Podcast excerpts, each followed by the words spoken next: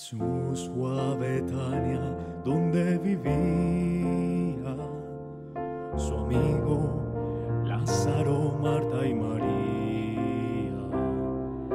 Allí le ofrecieron cenar, Marta servía a los dos, mientras María... Buenos días, hermanos y hermanas. Les saluda el Padre Gustavo Baloco desde el Santuario de San José y nos encontramos en esta Semana Santa que hemos comenzado ayer con el Domingo de Ramos y estamos en este lunes santo.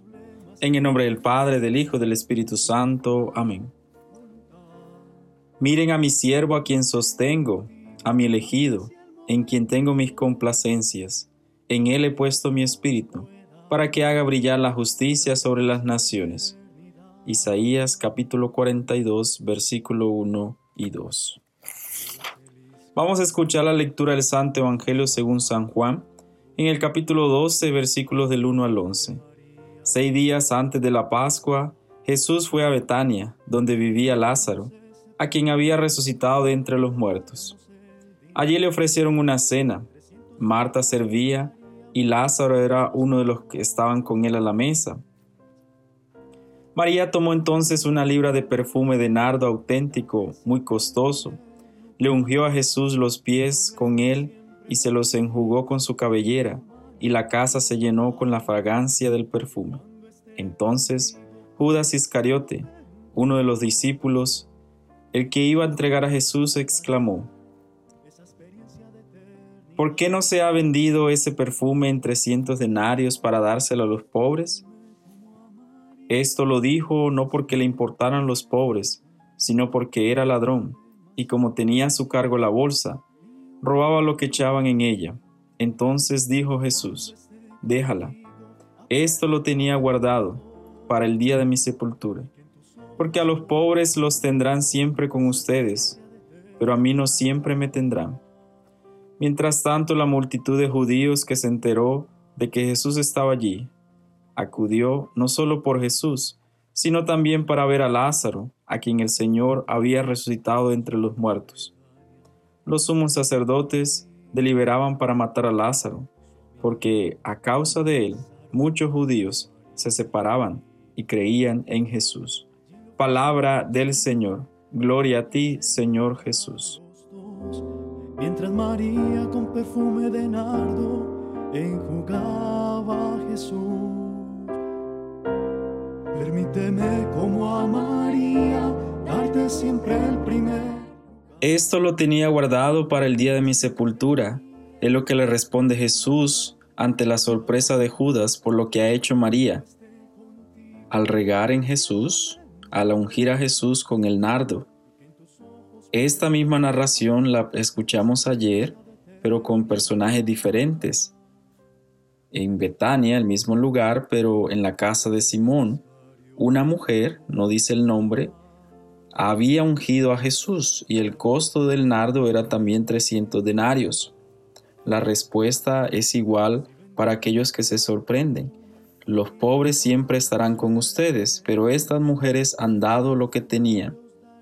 Y nos damos cuenta que en el Evangelio de Marcos y en el Evangelio de San Juan nos preparan a nosotros para ver esa pasión, esa muerte de Jesús y cómo al ser ungido, al ser ungido para su sepultura. Pero conozcamos un poco qué era el nardo. En la investigación que hice sobre el nardo, era una planta o es una planta herbácea de hojas radicales y flores blancas muy olorosas que se cultiva en jardines y se usa en perfumería. Y hoy nos dimos cuenta en qué lo usó María y ayer domingo lo usó la mujer. María dio lo mejor a Jesús.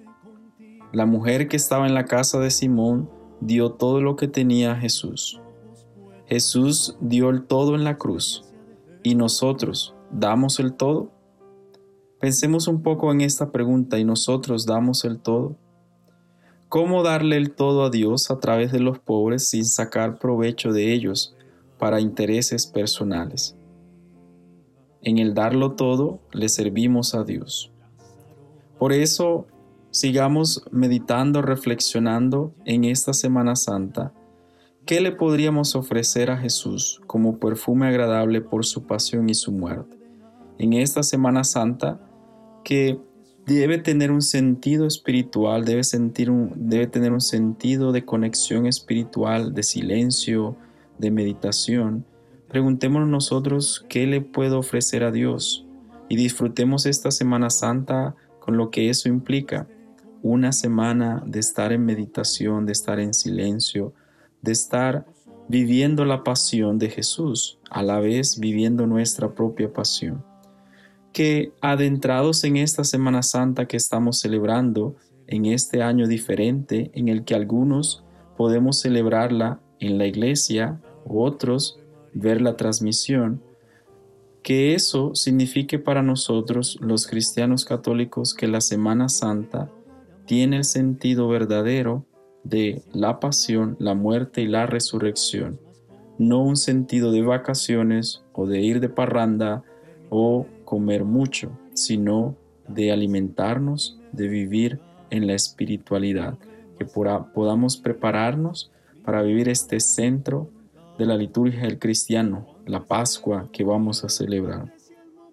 Que el Dios de la misericordia nos acompañe, nos ayude y nos guíe por este encuentro de la pasión, de la muerte y la resurrección de Jesús que vamos a vivir en este año 2021. En el nombre del Padre, del Hijo del Espíritu Santo. Amén. Bendecida semana y puestos en la presencia de Dios, en el silencio, en la oración y en la meditación. Amén.